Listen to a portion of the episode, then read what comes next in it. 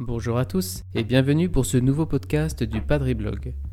Ici le père Jean-Baptiste Ciboulet et aujourd'hui nous allons parler d'un problème qui nous concerne tous de près ou de loin, le stress. Comment gérer le stress?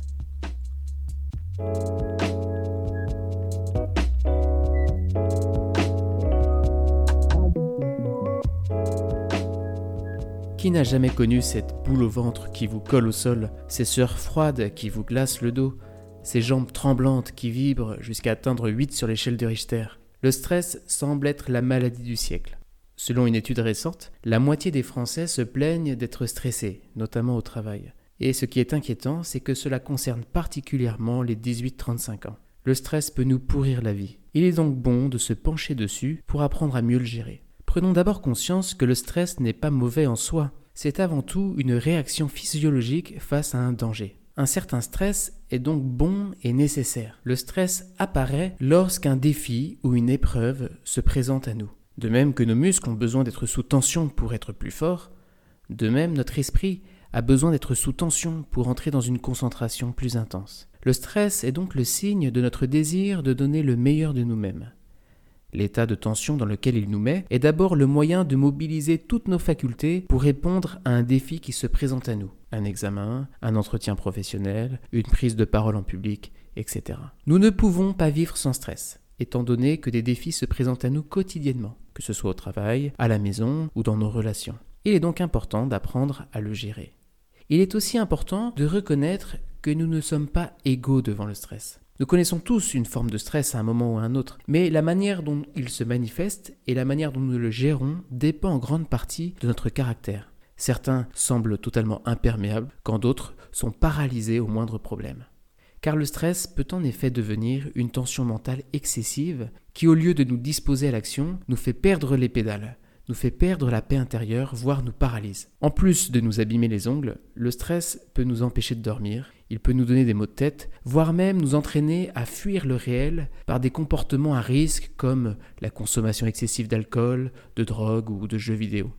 J'ai rencontré plusieurs fois des personnes qui me disaient que le seul moyen pour elles de faire retomber la pression en rentrant du travail, eh bien c'était de fumer du cannabis. Je pense toutefois qu'il y a d'autres moyens que le pétard pour faire baisser la pression. Pour mieux gérer le stress, il est bon de comprendre quelles peuvent en être les causes. Il y a quelque temps, j'ai fait une expérience qui m'a éclairé sur les causes du stress. J'organisais une rencontre pastorale pour des jeunes, ce que je fais quand même très régulièrement, mais étonnamment, ce jour-là, j'étais bien plus stressé que d'habitude. Je me suis demandé quelle était la raison de ce stress inhabituel. Et j'ai découvert qu'il était lié à deux raisons principales. La première, c'était que, pour cette rencontre, je voulais essayer quelque chose de nouveau, que je n'avais jamais fait auparavant et donc que je ne maîtrisais pas très bien. Je ne savais pas si les jeunes allaient vraiment accrocher.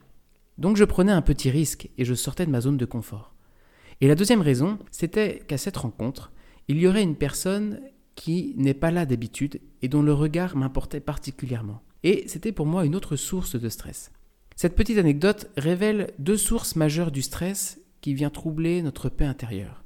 Premièrement, la peur de ne pas contrôler la situation, et deuxièmement, la peur du regard des autres. Alors, il y aurait sans doute d'autres causes de stress, mais je vous propose de nous concentrer sur ces deux-là dans ce podcast. Commençons par le désir de contrôle, qui se manifeste par une peur de l'inconfort, une peur du manque. Le stress nous atteint parfois quand nous avons des problèmes de santé, que notre corps manifeste des fragilités ou des défaillances. Et il est normal d'avoir peur de tel examen médical ou de telle intervention chirurgicale. Le stress lié à l'incertitude ou à la peur de souffrir est bien légitime. Parfois, le stress nous tombe dessus pour des raisons financières, parce que nous avons peur de manquer d'argent, parce que nous avons peur de ne pas pouvoir payer nos factures ou les études de nos enfants. Là encore, cette inquiétude est bien légitime.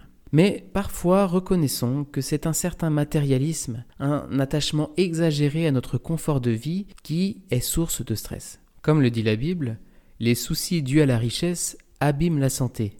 L'inquiétude qu'elle cause empêche de dormir. Vous voyez, l'attachement excessif aux choses de la terre, aux possessions matérielles, est source d'inquiétude. Si on idéalise la santé, la sécurité, le confort, alors tout ce qui vient les menacer nous fait peur et nous déstabilise. Venons-en maintenant à la deuxième source de stress, le regard des autres. Vous la connaissez, cette petite inquiétude qui pointe lorsqu'une personne tarde à répondre à votre message. Je pense aussi à cette pression qui pèse sur les épaules des étudiants. Le stress qui accompagne les études est bon, mais il est parfois exacerbé par le désir d'exister aux yeux des autres, aux yeux de ses parents, aux yeux de ses amis. On veut parfois avoir une bonne école, une bonne situation professionnelle pour avoir de la reconnaissance, de l'admiration, pour devenir vraiment quelqu'un aux yeux des autres. Et on se rajoute ainsi une pression supplémentaire et on accentue son stress. Alors les amis, comment progresser dans la gestion du stress? Il y a d'abord des leviers humains qui, conjugués les uns aux autres, peuvent vraiment nous aider à être moins déstabilisés par le stress qui nous assaille. La base, et on y revient toujours, c'est notre état de forme, et donc notre sommeil. Est-ce que je dors assez? À quelle heure est-ce que je me couche? On peut élargir à la question de l'hygiène de vie en général. Est-ce que je fais du sport? Est-ce que je prends le temps de faire des pauses et de me détendre? Lorsqu'on est fatigué, on est beaucoup plus vulnérable au stress, on a moins de prise sur soi-même.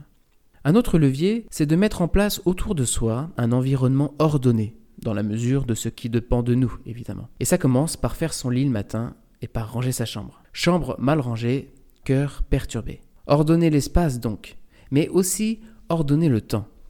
L'agenda est en effet un autre remède au stress. Ne vous contentez pas d'écrire une to-do list, mais rentrez dans votre agenda les créneaux où vous allez réaliser vos tâches selon le temps qu'elles demandent. Si j'ai une présentation importante à faire pour le travail, eh bien je mesure combien de temps j'ai besoin pour la préparer et je place dans mon agenda les plages de travail pour la préparer. Ça libère l'esprit d'une inquiétude perpétuelle si le temps de préparation a été anticipé et rentré dans l'agenda. Autre levier, eh bien, avoir conscience de ses qualités personnelles, de ses points forts, faire mémoire de ses réussites, cela rassure dans l'adversité ou face à un défi qui nous impressionne. Autre moyen que je vous propose, eh bien, c'est la parole. Mettre des mots sur ce qui nous stresse nous aide à le sortir de nous-mêmes. On peut confier ses inquiétudes à des personnes de confiance, mais parfois le simple fait de se le dire à soi-même, de l'écrire sur un petit carnet, c'est déjà source de soulagement. Tout ce qui est exprimé est exfiltré.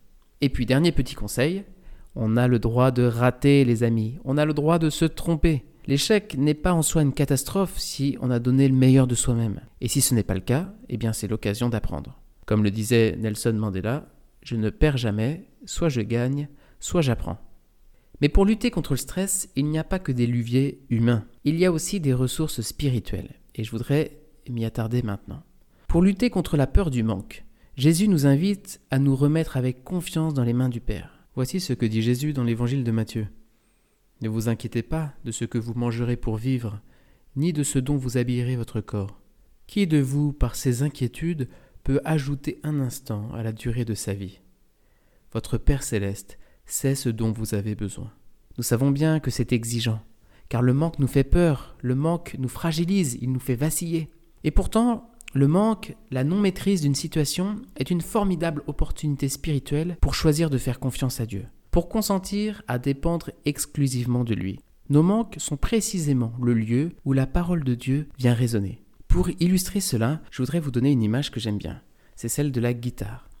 Pour faire une mélodie, il faut gratter les cordes dont le son s'amplifie grâce à la caisse de résonance. C'est l'espace vide de la caisse de résonance qui permet à la mélodie jouée par les cordes de se déployer. Eh bien, il en va de même dans notre vie. Nous avons tous des cases vides.